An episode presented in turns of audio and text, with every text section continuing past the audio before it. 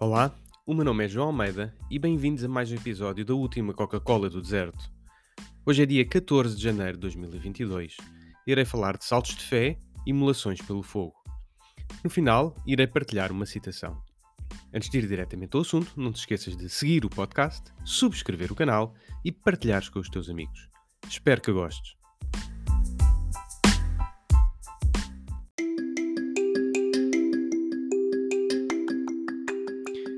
Temos assistido a inúmeros debates entre as várias forças políticas e tem-se tornado cada vez mais claro as duas visões que estão em jogo para o futuro do nosso país.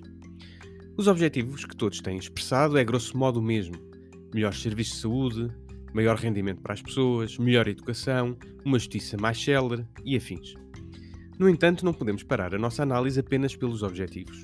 Fazê-lo é aderir a populismos ou extremismos, que apresentam casos limite para justificar soluções que beneficiariam apenas franjas da população, nomeadamente aqueles que as defendem. Temos vários exemplos espalhados pelo mundo e das suas consequências, desde a Venezuela passando pela Hungria. O principal é qual o caminho que mais depressa e com menores custos nos leva aos benefícios esperados têm-nos sido apresentadas duas propostas. Uma que insiste na mesma fórmula dos últimos 20 anos de maior investimento do Estado que nos tem feito cair de forma constante para a cauda da Europa, mesmo num cenário de bonança económica dos últimos seis anos. E outra que assenta em políticas de devolução de rendimento às pessoas como prioritário de forma a acelerar o desenvolvimento económico. O que mais me tem espantado é que é evidente que o caminho que seguimos até aqui tem provas dadas de estagnação e um confisco fiscal sempre a subir, com um degradar profundo dos serviços do Estado, havendo ainda pessoas que o defendem como o melhor. Se há marca desta política são as infindáveis filas de espera para acesso aos serviços públicos, seja na saúde, seja para pedir uma simples certidão para entregar ao próprio Estado.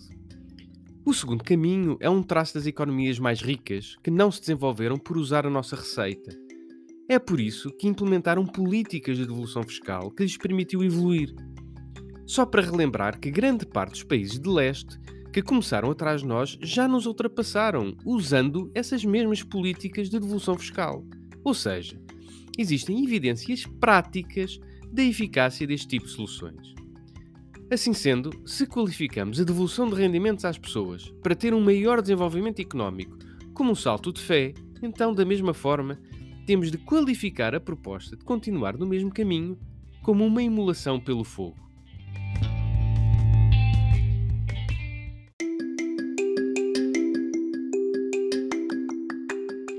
Deixo agora com esta afirmação de Luís de Camões: Quanto mais pode a fé que a força humana.